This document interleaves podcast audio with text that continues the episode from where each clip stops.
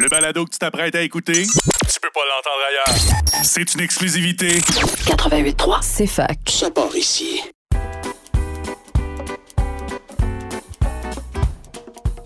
Sens commun, votre émission hebdomadaire qui aborde les sujets de nature, politique et scientifique à travers le prisme du questionnement philosophique. À chaque semaine, je reçois comme invité des gens de la communauté universitaire pour discuter des implications sociales et concrètes du discours scientifique dans le quotidien du commun des mortels. Allons-y.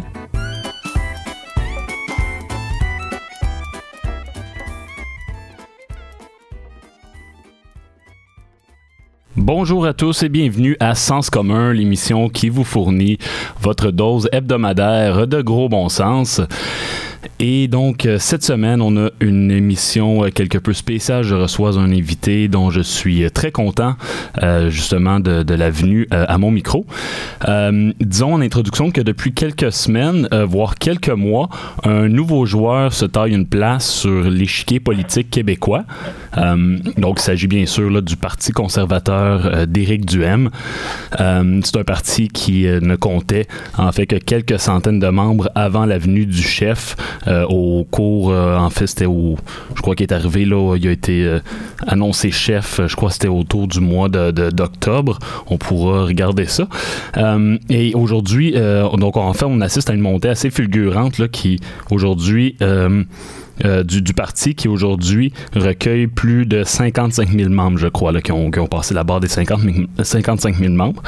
Et euh, donc, je crois en fait qu'il serait euh, pas très sage de réduire ce phénomène-là à un simple ras-le-bol sanitaire, comme semble l'indiquer, disons, une certaine partie de la, classe médiatique ou politique. Et peut-être il s'agirait de, l'expression d'un mouvement un peu plus large en faveur d'une autre vi vision du Québec. Ah, pardon. Excuse-moi, euh, Frédéric. Mm -hmm. Ouais, c'est mon, euh, c'est mon erreur. C'est mon erreur. J'ai pas, j'ai pas ouvert le micro. Bonjour à tous et bienvenue à Sens commun, euh, l'émission qui vous fournit votre dose hebdomadaire de gros bon sens. Donc, euh, depuis quelques semaines, voire quelques mois, euh, il y a un nouveau joueur qui s'est taillé une place et qui continue de se tailler une place sur l'échiquier politique québécois. Il s'agit bien sûr du Parti conservateur d'Éric Duhem. Donc, en fait, c'est un parti qui ne comptait que quelques centaines de membres avant la venue du nouveau chef. Je crois que c'était autour du mois de septembre, euh, fin, de l'été, début, début de l'automne, en fait. Euh, et aujourd'hui qui recueille euh, plus de plus de 55 000 membres. Je crois qu'ils ont passé la barre des 55 000 membres. Donc on assiste vraiment à une montée assez fulgurante euh, de ce parti politique. Et puis je crois qu'il ne serait pas très sage de réduire ce phénomène-là à un simple ras-le-bol sanitaire, comme semble l'indiquer une partie de la classe médiatique et politique, et même une partie de la population. on a peut-être plus l'impression qu'il s'agit de l'expression d'un mouvement un peu plus large en faveur d'une autre vision du Québec. Et donc, euh, c'est de ça qu'on va parler aujourd'hui. Quelle, quelle est cette vision euh, du Québec? Et puis à quelles aspirations de la population québécoise est-ce que cette vision euh, répond? Et à quelle part de l'identité québécoise aussi répond-elle? Euh, et puis donc, pour en parler, euh, j'ai l'énorme plaisir de recevoir comme invité cette semaine Frédéric Tétu, qui est l'auteur de la biographie d'Éric Duhem, biographie qui est intitulée Envers et pour tous. Donc, bonjour Frédéric, comment vas-tu? Bonjour Hugo, euh, bonjour à toute la communauté universitaire de l'Université de Sherbrooke. Excellent. Ben, merci beaucoup d'avoir accepté mon, invitation, Frédéric. C'est très apprécié. Euh, donc, en fait, dans un premier temps, j'aimerais qu'on parle euh, surtout de la personne euh, et du personnage aussi d'Éric Duhem. Et puis, bien sûr, là, de son parcours politique et intellectuel qu'on retrouve en bonne partie dans, le, dans la biographie que tu as écrit. et puis, dans, dans, un deuxième temps de l'émission, j'aimerais qu'on s'attarde plus particulièrement aux assises théoriques et philosophiques qui sous-tendent ou supportent justement la vision, voire la la, doctrine d'Éric Duhem. Ça te convient? D'abord, j'aimerais, comme je le fais en avant, en avant, en avant-propos du livre, euh, je tiens à dire que la raison, une raison pourquoi j'ai écrit la, la biographie d'Éric Duhem, c'est que c'est un ami personnel à moi depuis de très nombreuses années. On s'est rencontrés une première fois en 1988. On était tous les deux des souverainistes euh, militants au sein du Parti québécois, donc très nationalistes. Et euh, donc on était, on avait une, une parité où on était apparentés sur le plan intellectuel et politique.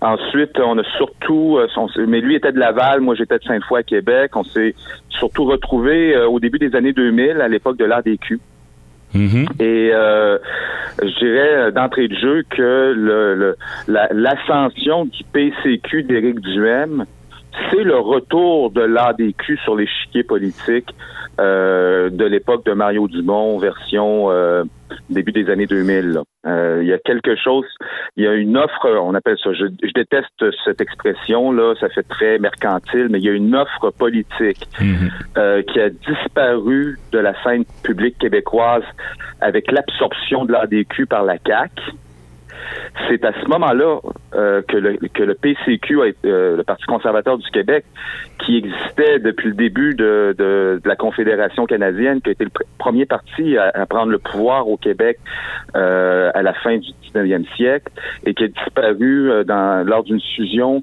qui a mené à la création de l'Union nationale de euh, Maurice Duplessis, donc le parti depuis 85 ans, euh, ben, depuis 75 ans, si on se replace en, 2000, euh, 2011, euh, avait disparu de la carte.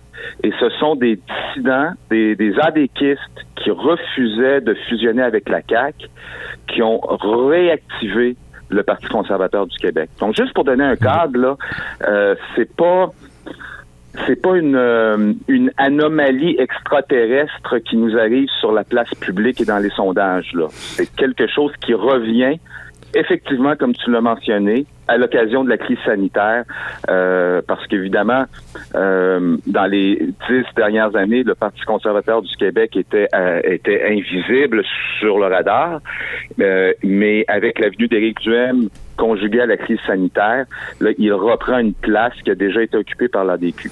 Oui, c'est ça. Ben, en fait, comme, euh, comme tu dis très bien, en fait, ou comme je disais en, introduction, cette vision-là que porte, euh, cette vision du Québec, du moins que porte euh, Éric Duhem, finalement, c'est ça. C'est, pas une, anomalie. C'est, ça sort pas de nulle part, justement. Donc, c'est, un peu les, les laissés pour compte de l'ADQ qui reviennent aujourd'hui auprès d'Éric Duhem.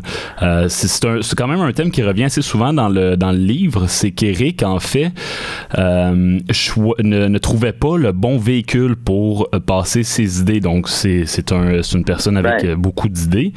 Et il ne trouvait pas le bon véhicule pour passer ses idées. Est-ce que c'est à travers le Parti conservateur qu'il a trouvé finalement le bon ben, véhicule? D'abord, je pense qu'il en a trouvé à différents, à différents moments historiques, il a trouvé différents véhicules qui étaient adapté à la promotion de ses idées.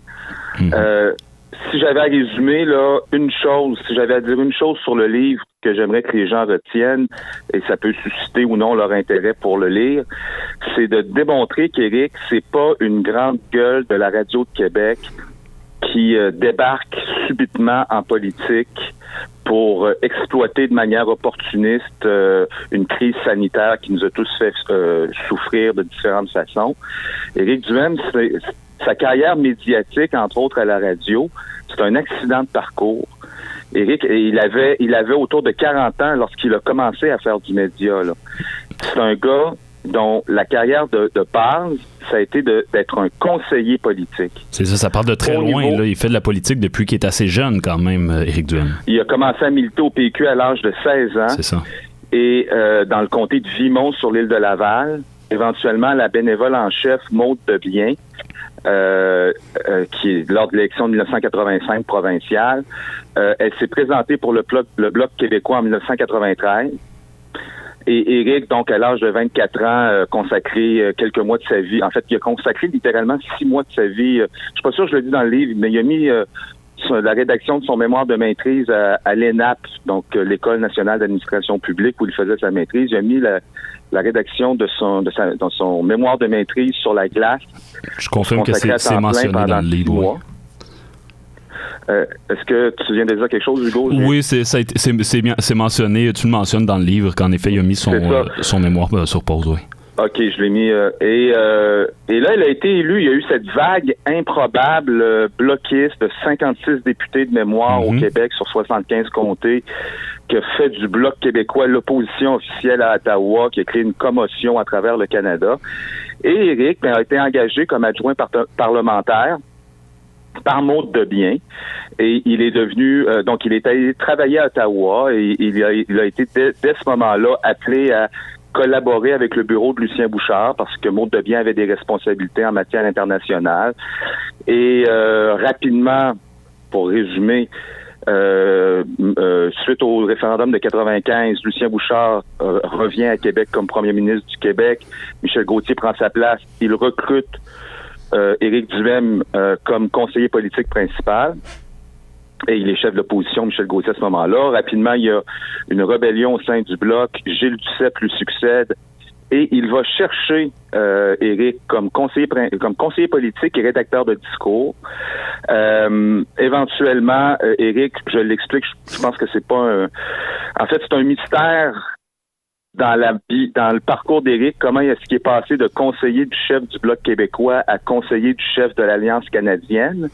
Euh, ça peut être contre-intuitif pour, euh, pour certains. Euh, ça peut sembler moi, un peu Moi, ça m'a longtemps... Ça. Ça m'a longtemps suscité ma curiosité, mais je l'explique dans le livre. Il y a une logique. Euh, Éric a constaté dans la deuxième moitié des années 90 que le cycle référendaire était terminé et mhm. qu'il fallait trouver un nouveau moyen, une, manière différente de défendre les intérêts de, la nation québécoise au sein du Canada en s'associant à des conservateurs, entre autres de l'Ouest canadien. Pourquoi?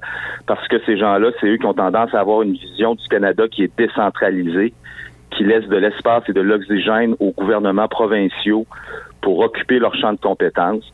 Et c'est, je viens, je viens de résumer l'argument. Il y a eu ensuite euh, des tensions internes. Donc, il a été conseiller de, Stockwell Day euh, pendant la période où Stockwell Day était chef de l'opposition officielle à Ottawa. Donc, il a été conseiller de trois chefs de l'opposition officielle à Ottawa. C'est quand même pas rien sur une période de dix ans environ. Mm-hmm. Et là, il y a eu, euh, il y a eu une course à la chefferie provoquée par une crise interne. Stephen Harper a gagné.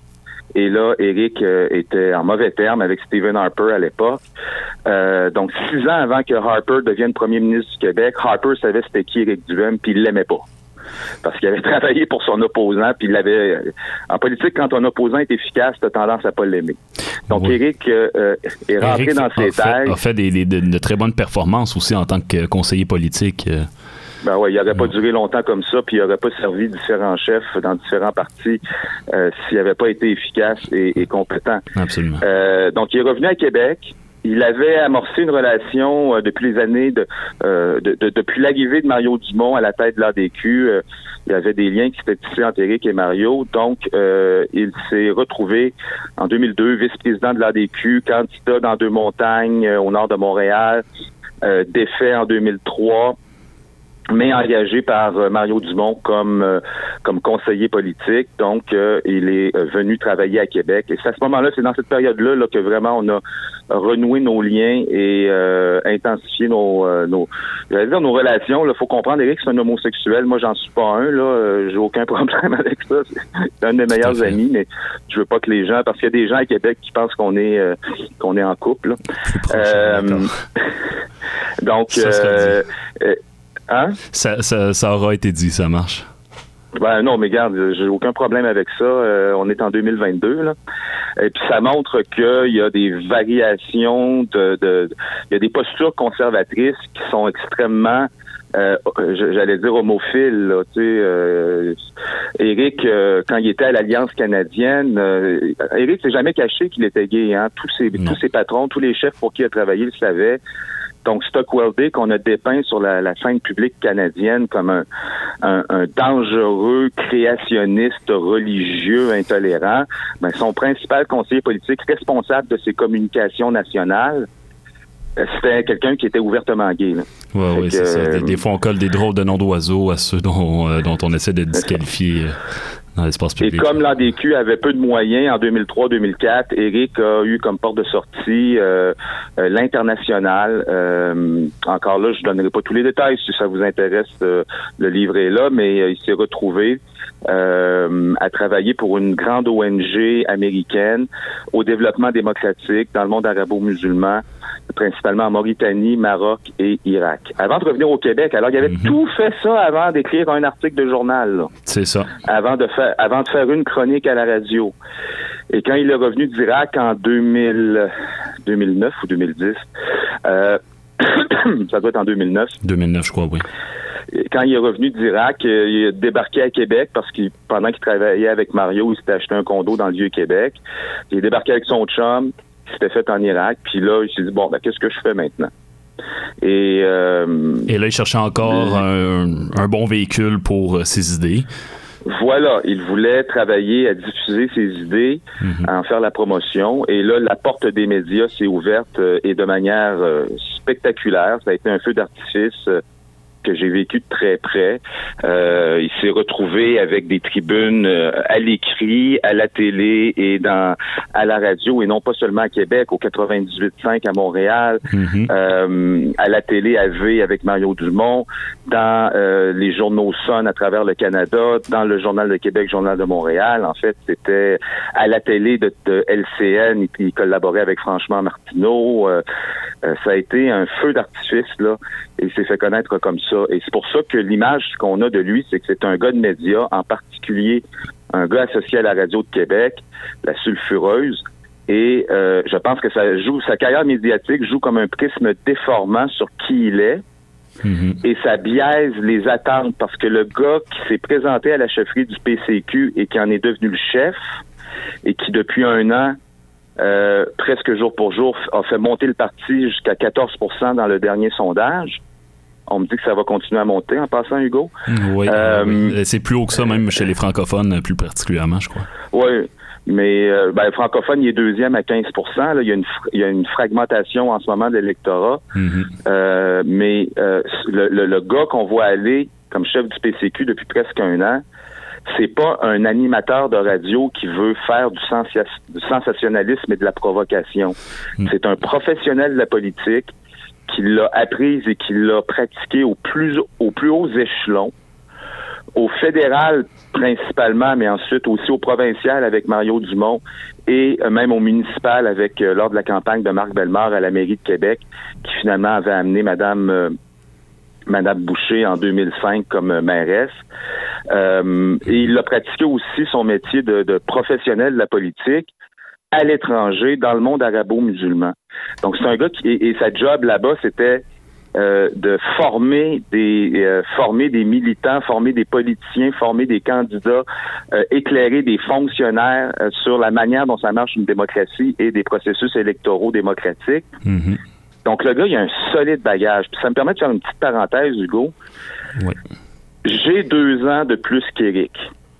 Éric a 52 je n'écrirai pas de biographie sur moi-même. Hmm. Si j'ai eu l'idée d'écrire la biographie, ça me ramène un peu à ta question initiale.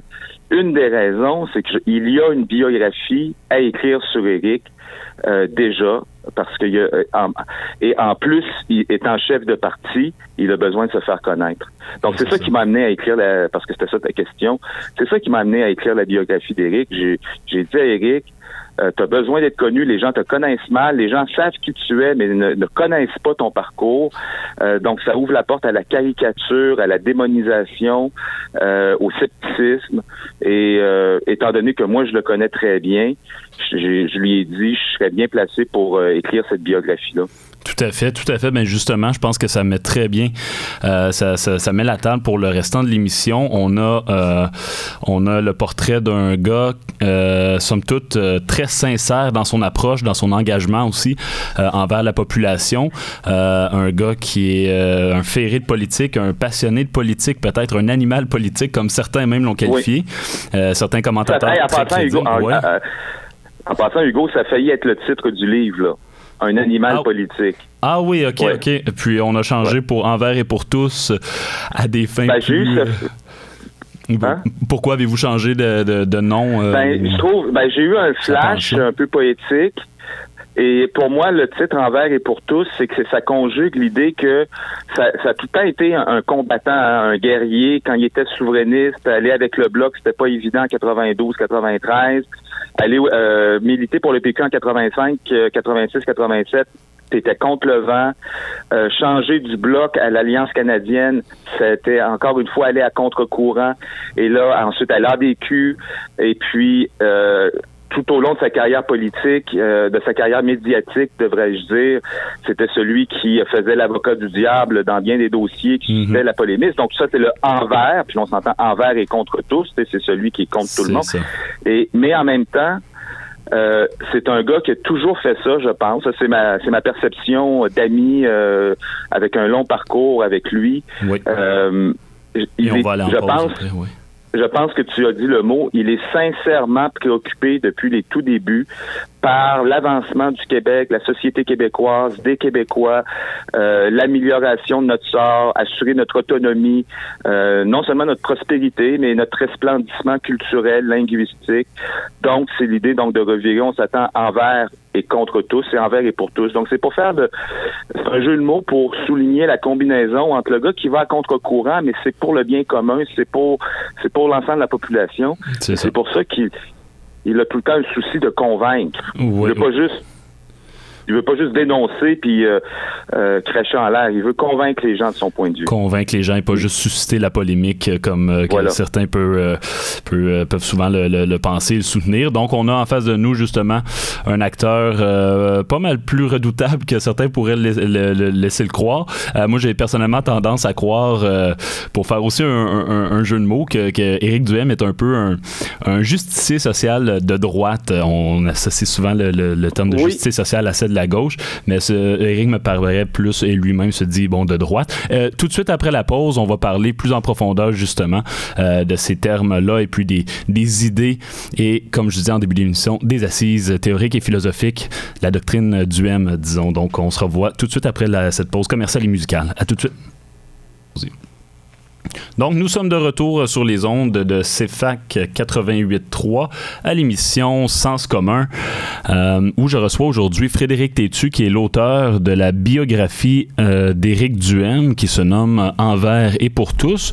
Donc, dans cette partie de l'émission, on va parler euh, plus, plus spécifiquement des, des, idées d'Éric Duhem. Mais tout d'abord, on n'a pas présenté l'invité. Donc, Frédéric, pourrais-tu te présenter succinctement? qui es-tu et... Euh, qu'est-ce que tu fais J'ai fait mes études. J'ai fait mes études de, philosophie euh, au bac et à la maîtrise à l'université Laval. J'ai fait un bac en droit à McGill et euh, des études doctorales. Donc, j'ai fait les deux années, là, les cours. J'ai pas fait la, thèse de doctorat à Boston College aux États-Unis. Et je suis revenu pour enseigner la philosophie dans un cégep de la région de Québec. Et depuis mon retour en 97, euh, j'ai toujours été proche euh, de la politique concrète. Ma, mes champs de, de, de spécialisation, c'est l'histoire des idées politiques ainsi que la philosophie ancienne. Donc, euh, la politique m'a toujours tenu à cœur et donc j'ai été actif au sein de différentes formations politiques, au fédéral, provincial et municipal, moi aussi. Et par rapport à Eric par rapport à comme euh, je comprends pas la question par rapport à Eric mais c'est comme ça qu'on s'est reconnu qu'on s'est retrouvé au sein de l'ADQ euh, dans les marges du Parti conservateur euh, on s'est retrouvé à militer ensemble puis on, on a des atomes crochus. Donc notre amitié qui avait commencé en 1988 a été euh, a été réactivée quand il quand il est revenu vivre à, Québec où j'habite de, depuis 97 et là, depuis ce temps-là, on s'est suivi dans sa carrière médiatique. J'ai édité plusieurs de ses textes. J'ai édité, quand j'ai édité, c'est-à-dire j'ai relu et corrigé euh, euh, la majorité de ses quatre essais. Euh, donc, on, on s'est suivi. J'ai écrit et co-écrit avec lui des discours qu'il a prononcés dans des dans, auprès de diverses associations, que ce soit des propriétaires d'armes à feu ou euh, de toutes sortes, là, euh, au réseau Liberté Québec. Euh, donc, on est vraiment des, des, confrères sur le front politique, sur le front des idées politiques et de la promotion de nos idées. On est, on était des, des frères d'armes depuis plusieurs années. C'est ça sur le plan intellectuel aussi. Vous vous êtes alimenté. Ben, c'est très, très intéressant. Ça fait toi un très bon candidat justement pour l'émission Sens commun. et ça fait d'Éric aussi un bon candidat pour l'émission Sens commun au sens où on a parlé de son, son, parcours un peu en début d'émission, mais on n'a pas parlé de sa jeunesse. En fait, Éric, c'est un gars, bon, tout le monde le reconnaîtra, qui parle très franchement et avec des, des, des, expressions, des mots simples, mais pas simplistes, surtout pas des idées simplistes non plus. Mais il y a cette prétention-là, du moins, de, de, vouloir s'adresser aux gens dans des termes qui comprennent. Ce qui est un peu aussi, ce qui est tout à fait la mission de mon émission Sens commun. Donc, donc c'est ça, Eric, Eric son, son enfance, bon, il est né dans une, une famille de, de, de, parents revenus modestes. Je crois que ses parents étaient des, des, gens très travaillants, de ce que j'ai compris aussi. Et puis, mm-hmm. Eric, c'est toujours fait un devoir là, de, de, de, parler, en fait, s'adresser aux gens comme s'il s'adressait à ses parents, justement. Donc, a comme cette, espèce de souci-là du sens commun, puis de rejoindre vraiment les gens dans une réalité qui, qui, à laquelle ils peuvent s'identifier. Tout à fait. C'est très important. Ça, c'est une autre, une autre chose que une autre idée importante ou euh, dimension importante que je voulais présenter, c'est son public cible, c'est ses parents, c'est-à-dire des gens qui sont intelligents, travaillant, puis tu sais, quand tu es travaillant, tu es sur le marché du travail, éventuellement en entreprise, tu acquiers de l'expérience, puis ça te fait réfléchir. Si tu le moindrement intelligent, même si tu pas un bac à l'université, tu viens à, savoir beaucoup de choses et euh, être, être capable de comprendre beaucoup de choses. Et si on parle avec des mots clairs, euh, et de manière directe à ces gens-là, ben on, on, peut les convaincre et les faire réfléchir et les faire changer. Donc, euh, je pense, je fais une parenthèse là, mais je pense que c'est euh, la mort du PQ qu'on est en train d'observer, dont on est en train d'être témoin.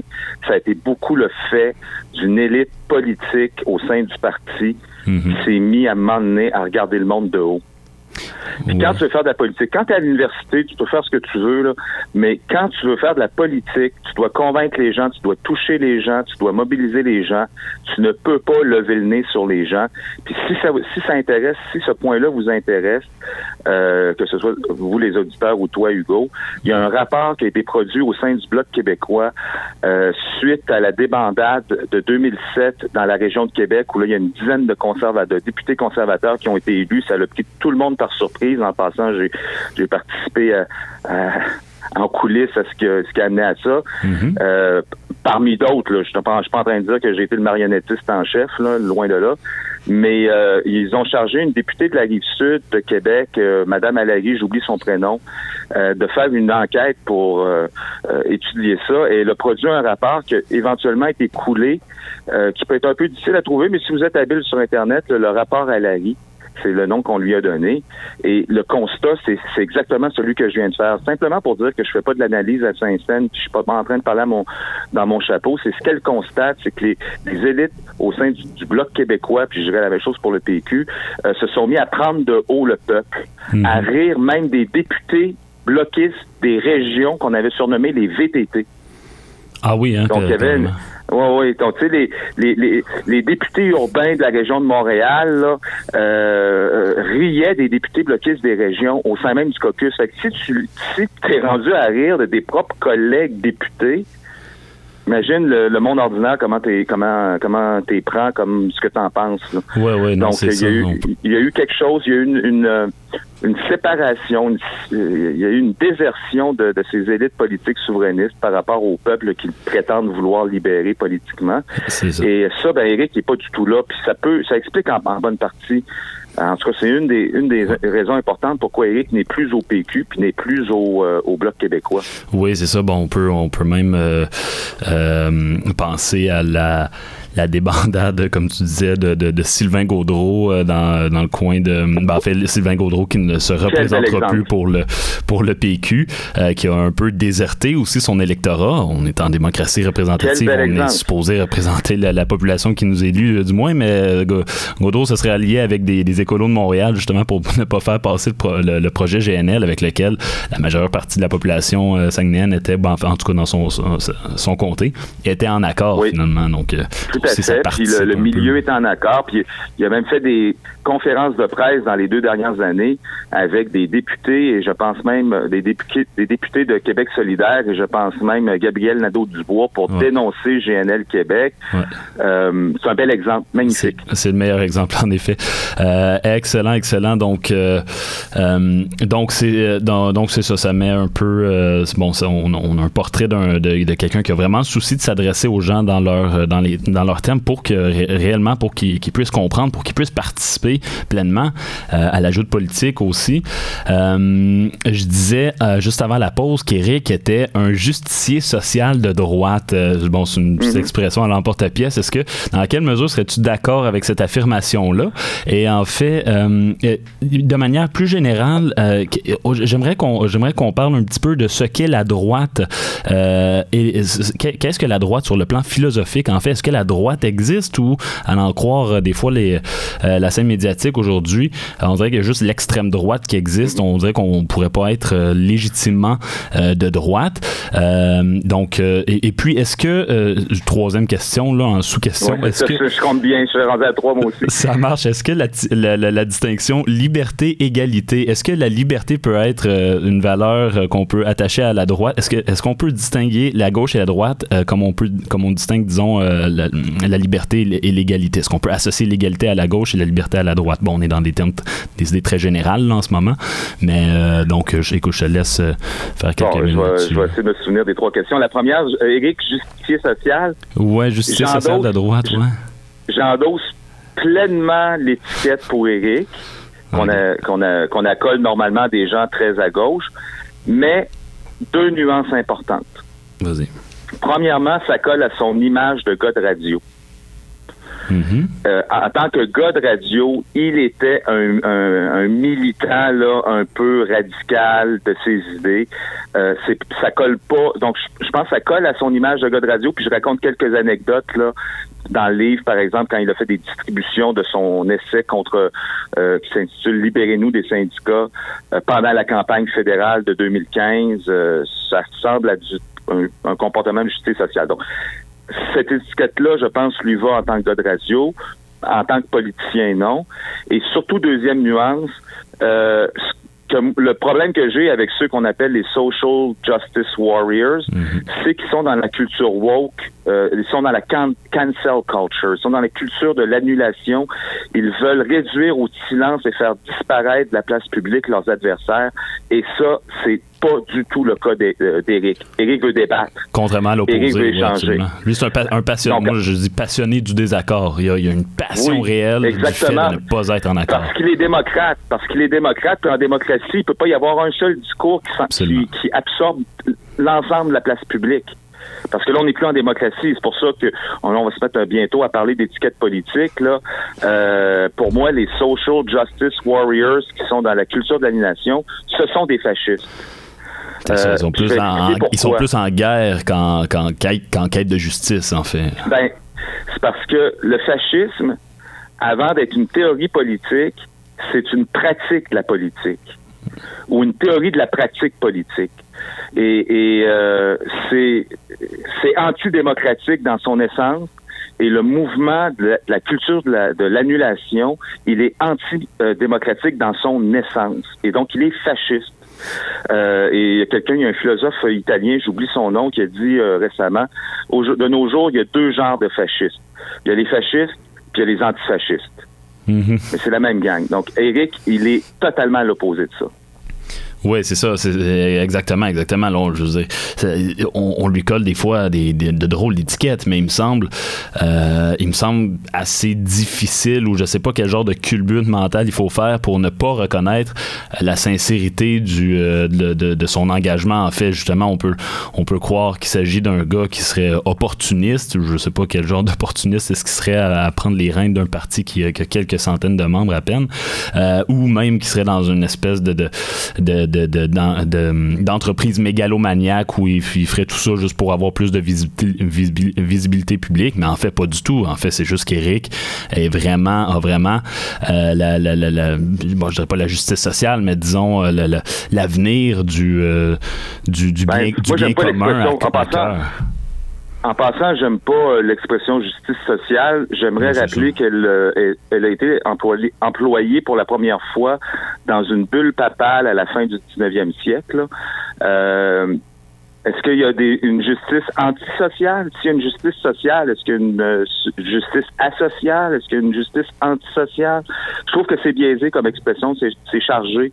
Euh, il y a la justice. Maintenant, on peut, on peut débattre sur quels en sont les tenants et aboutissants, mais je trouve que le mot social vient connoter l'affaire parce que ça ne met pas du socialisme finalement ou de l'idée que la société prime sur l'individu. C'est comme déjà réglé. Là. J'aime pas ça. Tout à fait. Donc, c'est ça, on pourrait associer ça bon, euh, à un terme euh, de gauche, comme si la gauche avait le monopole de la, justice euh, sociale mm-hmm. ou puis la droite, ce serait quoi, de la justice antisociale, justement. Mm-hmm. Qu'est-ce que c'est, Frédéric, dirais-tu, que la gauche et la droite? Ben d'abord, ce sont des étiquettes qui, par définition, comme tous les mots que nous employons, tu es en philosophie, tu, tu me contrediras probablement pas, tous les mots que nous employons sont des généralisations, donc sont des simplifications qui cherchent à catégoriser le réel. Et je trouve que les étiquettes de gauche et euh, droite sont particulièrement simplistes, mm-hmm. euh, sont particulièrement confuses parce que la plupart du temps utilisé dans des contextes de débat politique, de concurrence, donc utilisé par des acteurs politiques ou des acteurs sociaux, des, des activistes qui n'ont pas intérêt à ce que la, leur intérêt n'est pas que l'auditeur soit éclairé, mais ils veulent que l'auditeur soit convaincu de leur part. Donc la, la, la, clarté n'est pas l'objectif.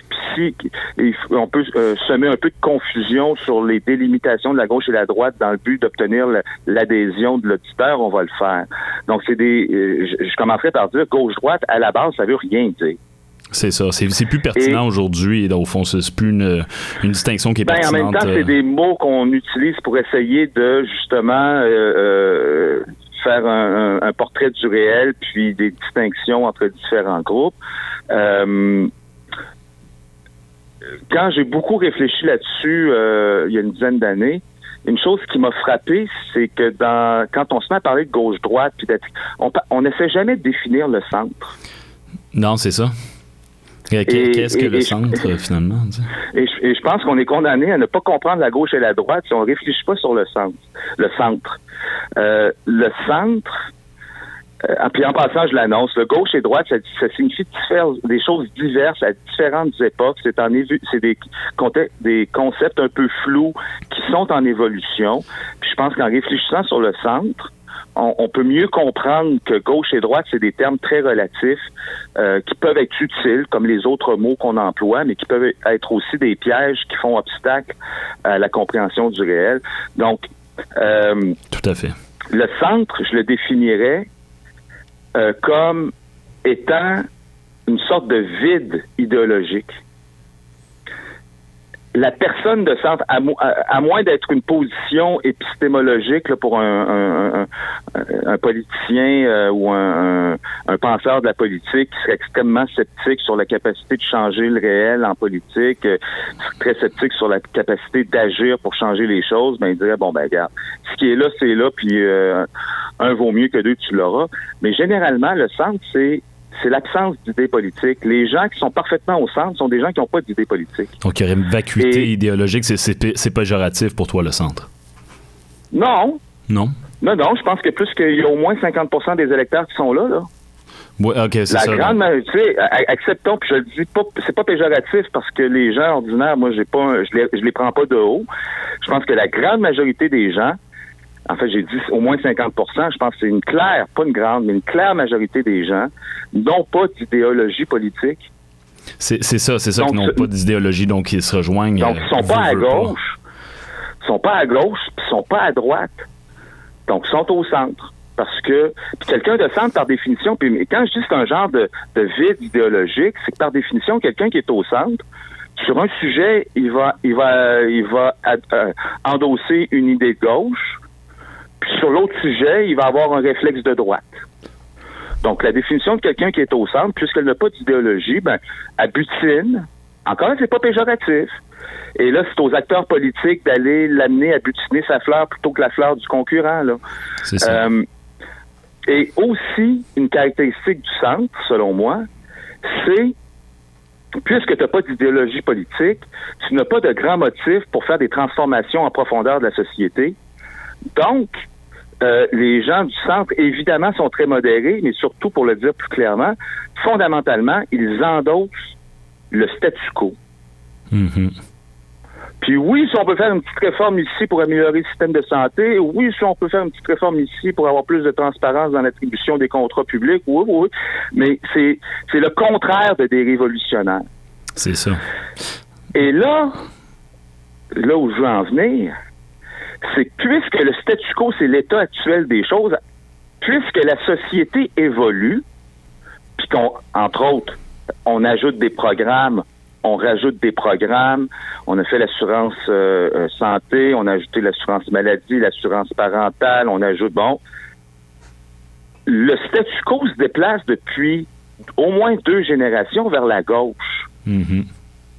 Et donc, le centre si on, le regardait à partir de, étant donné que c'est une adhésion au statut fondamental, euh, au statu quo, puisque le statu quo, c'est-à-dire la situation actuelle des choses, n'est plus la même qu'il y a 50 ans, quelqu'un en 1950 qui regarderait un Québécois là, ordinaire des années 50 regarderait où on est rendu en 2022, puis il penserait qu'on est en Union soviétique là.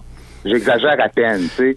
À cause de l'État, finalement, la gauche et la droite, bon, et c'est ce que c'est ce qu'Éric dit, c'est plus euh, la gauche plus d'État, à droite moins d'État? Ben c'est ça, c'est que là, comment on définit la gauche, la droite? Un des fils conducteurs, puis il y en a différents, puis on va arriver à des conclusions différentes. Mais je pense qu'en 2022, la taille de l'État, l'importance de l'État euh, par rapport à l'initiative privée, l'initiative individuelle, la capacité des individus de faire des choix pour eux-mêmes et aussi la capacité des entreprises d'en faire. Euh, c'est un fil conducteur qui permet d'analyser qu'est-ce qui est à gauche, qu'est-ce qui est à droite. Moins d'État, t'es plus à droite. Plus d'État, t'es plus à gauche. Et si c'est ce fil conducteur qu'on prend là, nous sommes très, très, très, très, très à gauche, là. C'est ça, c'est ça. Mais il y a d'autres fils conducteurs. il y a, d'autres fils conducteurs. je pense que les woke nous en amènent un nouveau là avec le racisme systémique, la théorie des genres. Mais juste pour finir là-dessus, là, mm-hmm. je peux pas m'empêcher de mentionner. Au Canada, on a mis euh, au Québec, on a mis en place un système de santé public. Mm. Euh, donc gratuit pour tout le monde, monopole d'État. Et là, le, le, gouvernement canadien, dans les années 70, a mis en place la loi canadienne sur la santé publique, qui distribue de l'argent aux provinces pour financer leur système public, mais qui met certaines conditions. C'est ça. Et parmi ces conditions-là, il y a l'impossibilité euh, que soit offert de l'assurance privée. C'est ça. C'est dans Donc, une loi. Non seulement, non seulement je suis forcé, là, j'ai pas le choix, je paye des impôts pour payer le système public, mais j'ai pas le droit de prendre des assurances pour me faire soigner au privé. Et même, il est interdit d'avoir des hôpitaux privés. Là, il y a peut-être l'arrêt Chaouli de 2005 qui a entrouvert une porte, mais euh, la différence, il y a des, vous allez me dire, il y a des cliniques privées. La différence entre une clinique et un, hôpital, c'est que dans un hôpital, il peut y avoir l'aménagement pour qu'il y ait des nuitées, c'est-à-dire qu'on couche là. C'est ça. Euh, ça, c'est interdit dans notre système. Donc là, on nous a cadenassés dans un système public euh, et à, part les très riches qui peuvent aller se faire soigner pour des opérations euh, à cœur ouvert en Floride ou ailleurs, euh, les gens ordinaires, même la classe moyenne relativement aisée, on est pris dans ce système-là. Et là, on a une pandémie et on a dit aux gens, on a jonglé avec l'idée que si vous ne vous faites pas vacciner, on vous soignera pas. Mm très glissante, oui. On est rendu loin, là. Et c'est carrément sur le plan philosophique, c'est une, manière de, poser la gauche et la droite.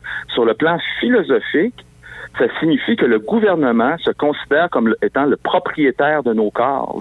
Absolument.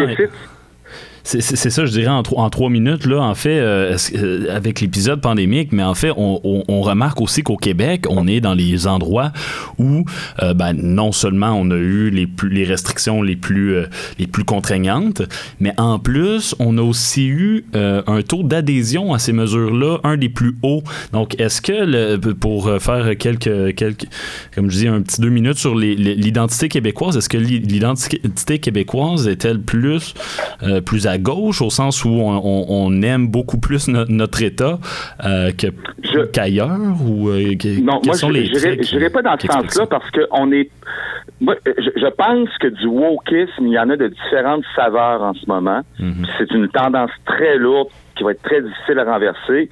Il y a le wokisme, euh, bon, des identités racisées, et j'essaie d'employer les bons mots, là, euh, racialisées, euh, des identités donc racialisées, des identités de genre, etc. Euh, puis on associe euh, donc c'est la gauche inter, intersectionnelle là. Elle est dans le décor depuis un temps, mais je pense que le, le climatisme est devenu une forme de wokisme. Et euh, je m'explique quand on, essaie de trouver des candidats, euh, par exemple Roy Epun pour le Parti conservateur du Québec, qui est un, homme extraordinaire qui a été annoncé il y a deux semaines. Mhm. Et là, on a vu que hey, il, il, réfléchit sur le climat dans un de ses blogs. Euh, c'est un climato-sceptique au PCQ et ça fait un article dans le journal. Ça, c'est une volonté de, de disqualifier. Hein. On l'a vu ici dans, dans l'élection municipale de l'automne dernier. On a essayé de, de, de pousser un, un, chef de parti à euh, dénoncer puis même à, à, à, disqualifier un de ses candidats qui était un ingénieur en géologie qui disait bon je pense pas que l'humain est la seule cause des changements climatiques mhm. ce qui en passant est une évidence. Ah Scientifiquement parlant, là, les, changements climatiques n'ont pas commencé avec l'homme. Je veux pas décevoir personne. Puis il y en a sur la planète Vénus, puis il y en a sur la planète Mars, puis il y en a depuis 4,3 milliards d'années sur la planète Terre. il va en avoir Donc il y a une sorte de, il y a, y a, carrément un wokisme et de cancellation climatique. Je pense qu'il y en a eu un wokisme sanitaire. Et j'oserais, j'irais jusqu'à dire, euh, euh, mais mes réflexions sont pas complétées là-dessus, mais qu'il y a une sorte de wokisme socialiste aussi, c'est-à-dire que euh, toute personne qui défend les vertus du libre marché chez nous risque de passer pour quelqu'un de louche et donc d'infréquentable. Ceci dit, pour revenir à ta question, oui, au Québec, le wokisme sanitaire a été plus fort qu'ailleurs sur le continent quoique au Nouveau-Brunswick, qui ont déliré aussi. Là. Mhm. Mais le wokisme euh, intersectionnel est plus fort, je pense, dans le Canada anglais et aux États-Unis que chez nous. Chez les anglo-saxons. que dans le monde anglo-saxon. Donc, on vit, on vit des mouvements, puis on, il se développe des réflexes malsains.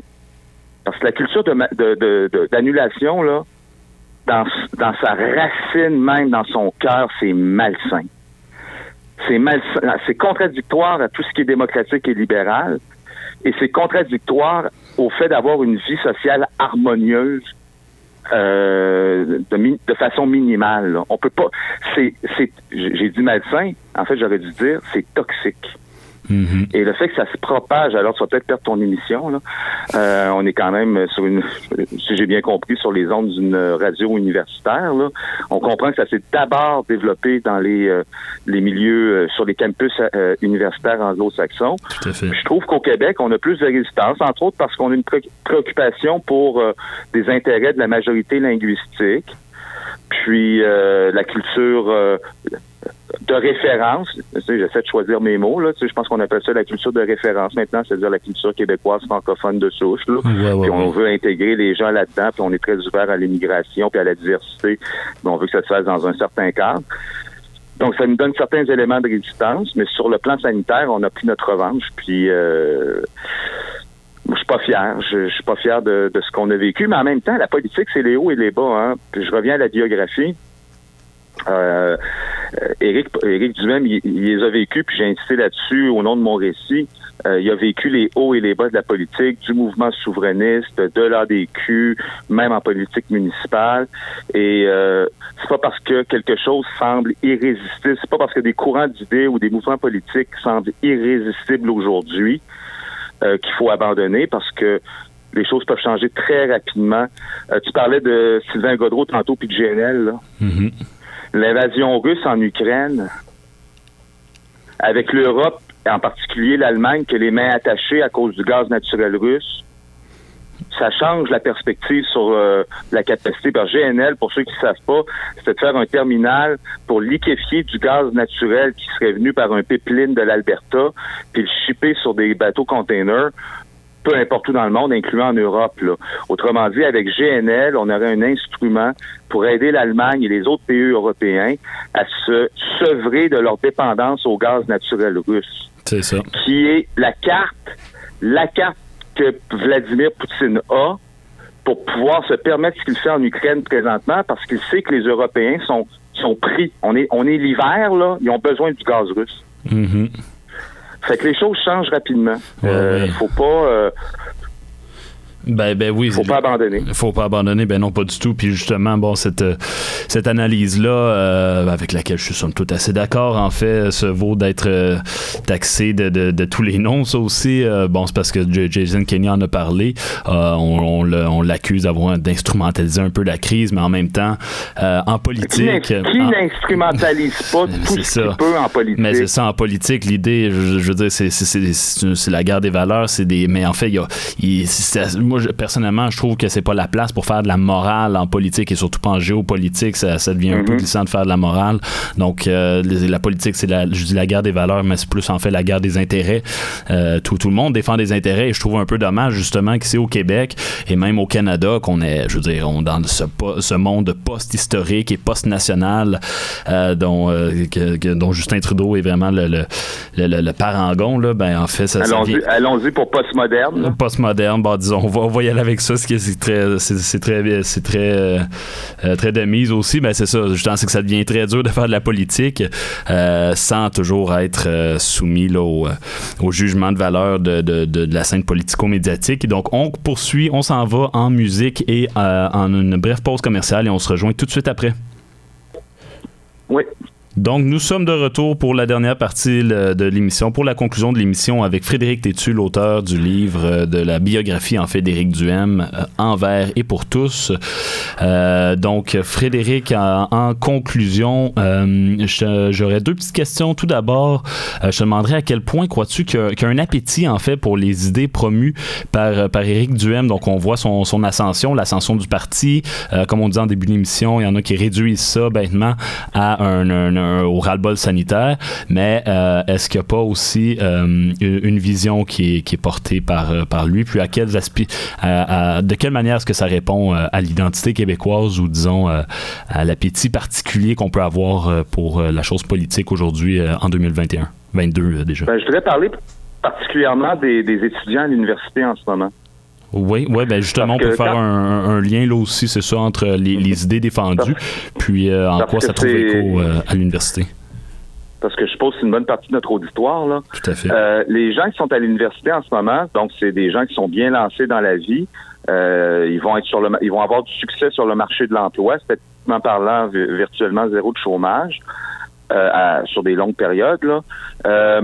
et ils vont être les, des grands payeurs d'impôts euh, puisque euh, ils vont avoir des salaires qui vont et, puis on n'a pas besoin de payer d'avoir de gros salaires au Québec pour payer beaucoup beaucoup d'impôts là. Mhm. Et donc euh, ils vont être les premières victimes de ce que Éric Duhem, c'est une obsession d'Éric depuis même la fin des années 80.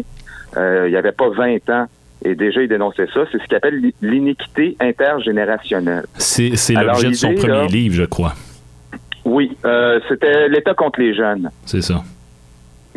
Donc, l'idée, c'est que l'État québécois s'est développé sur la base de mauvais calculs, de, mauvaises prédictions actuarielles sur la démographie. Et euh, donc, on pensait à la fin des années 60, début des années 70, que la démographie allait continuer d'augmenter comme elle l'avait fait depuis les années 40. Et puis finalement, il y a eu un, après le baby boom, il y a eu un baby bust. Alors, les calculs qui avaient été faits, entre autres, pour la fondation de la Régie des rentes du Québec, vous allez me dire, la Régie des rentes du Québec, c'est abstrait. Ben, c'est 10% de votre rémunération, à peu près, même c'est rendu à 12 Vous ne le voyez pas au complet parce qu'il y en a une partie qui est payée par votre employeur, mais ça fait partie de votre euh, rémunération globale.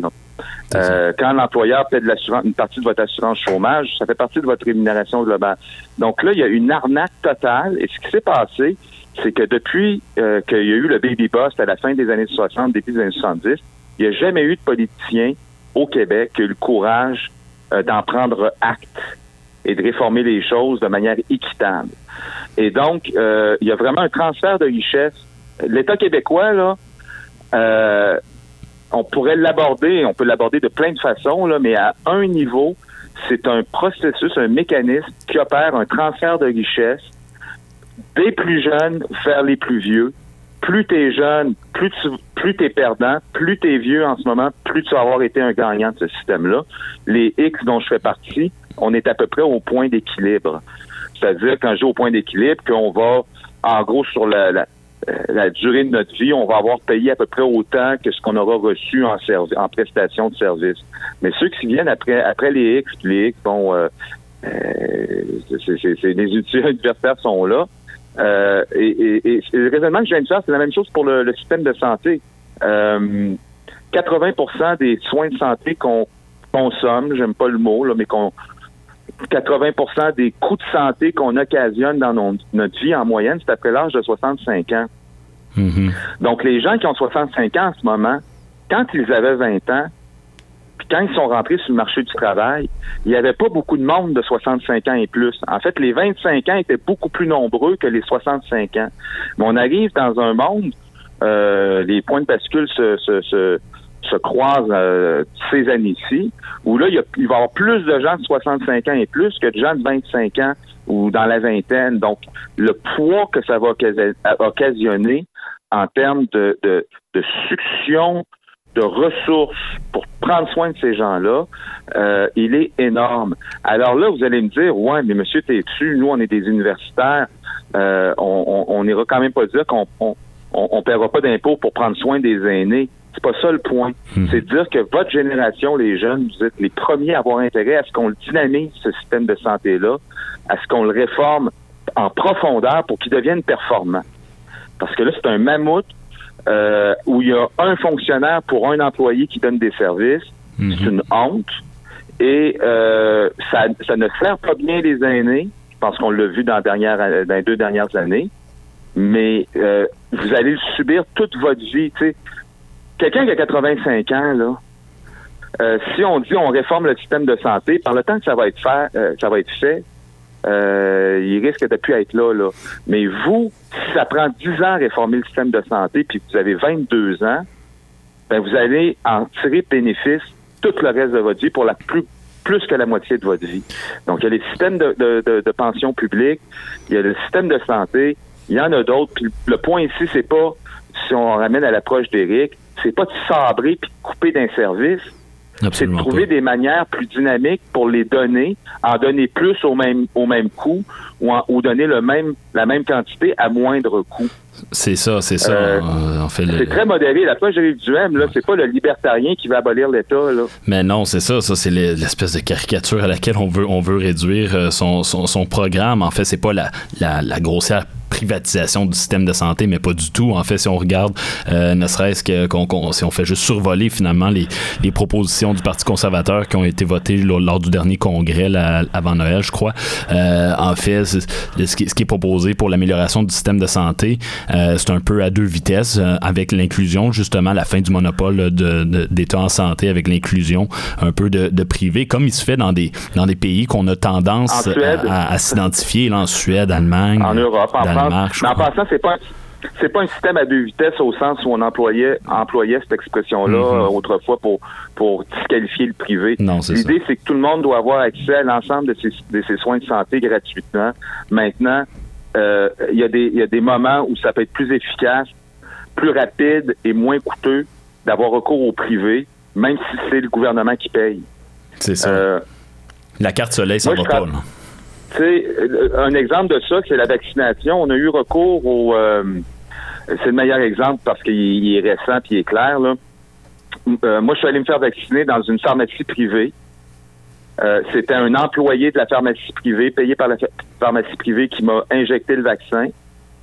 mais le coût de la prestation était payé par le gouvernement, donc moi, j'ai rien payé. J'ai eu mes rendez-vous, ça me prenait, euh, je pense la deuxième fois, je suis allé voir, puis je suis allé me faire patiner une heure plus tard. J'avais un, rendez-vous. J'ai pas eu à attendre parce que j'ai été piqué à l'heure qui m'avait dit que je serais piqué. Ça a été mhm. une expérience client parfaite. Mhm. Et ça coûtait, selon les chiffres que j'ai vus, trois fois moins cher le faire en pharmacie privée que, dans le faire, que de le faire dans les centres de vaccination du gouvernement. C'est 15 dollars versus 45 dollars. C'est ça. Donc, on a sauvé de l'argent puis on a offert à des personnes comme moi un meilleur, un bien meilleur euh, service. C'est ça l'idée. Mhm. C'est que le gouvernement, l'assureur en général, l'assureur automobile, si vous faites un accident, il répare pas votre auto, il va payer la, la réparation. Celui qui va réparer votre auto, c'est une personne qui se spécialise là-dedans. C'est ça.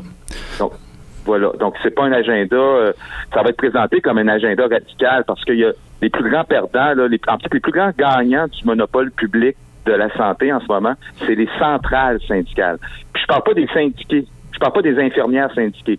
Je parle des centrales syndicales parce qu'elles obtiennent un pouvoir énorme dans un système centralisé où ils peuvent négocier à table pour, au nom de 300 000 infirmières, puis là, ils peuvent négocier des choses dans d'autres dans d'autres secteurs en même temps. Là. Euh, euh, mais euh, concrètement, autant pour les infirmiers, infirmières, puis là, il y a- je veux pas nommer, je, je pourrais pas nommer tous les corps de métier, autant pour donc pour les employés du système qui donnent les services que pour ceux qui, les citoyens qui reçoivent les services, on, on aurait intérêt à une réforme sérieuse du système qui va prendre qui va prendre une dizaine d'années. Et les plus grands gagnants, plus vous êtes jeune, plus vous allez être gagnant de ça. Ben c'est ça, c'est ça en fait.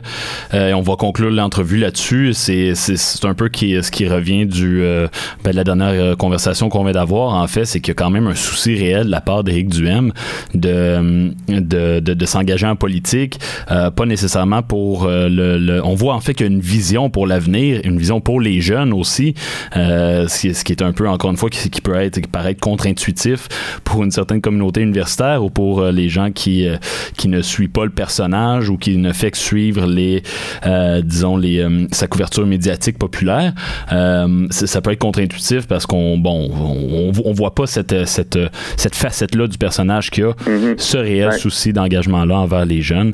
Et donc euh, ben, justement j'inviterais tout le monde euh, bon certainement ceux qui sont intéressés et ceux et celles qui sont intéressés à euh, au personnage politique et au Parti conservateur à visiter le, le site du Parti conservateur et à s'informer sur les Oui. sur les politiques et aussi à acheter le livre euh, si on veut en savoir un peu plus sur le personnage qu'est Éric Duhem. C'est très intéressant Euh, la partie sur euh, sur ben, de sa vie où il a été consultant démocratique aussi dans le monde arabo-musulman. C'est c'est- ça peut être très surprenant très intéressant.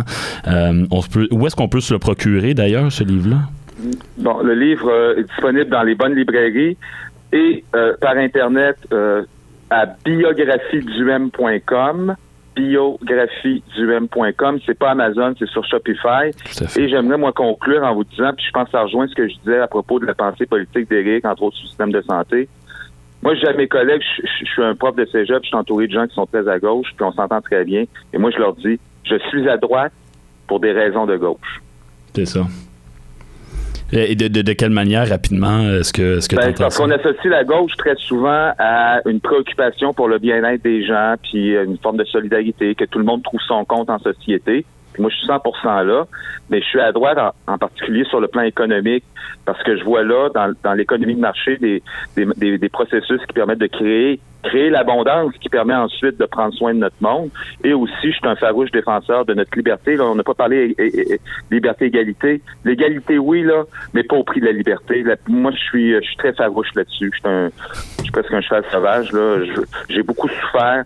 En fait, j'ai rien perdu pendant la crise sanitaire. Je suis prof de cégep, j'ai pas perdu Saint-Saëns, mais de faire primer ma liberté, même quand ça changeait pas grand-chose dans ma vie, ça me fait mal. Puis je veux, je veux pas qu'on revive ça. Tout à fait, tout à fait. Je suis tout à fait d'accord. Justement, j'ai, tendance à, à soutenir justement qu'il y a quelque chose de plus, euh, de très essentiel à la nature humaine, pardon, du fait d'être libre.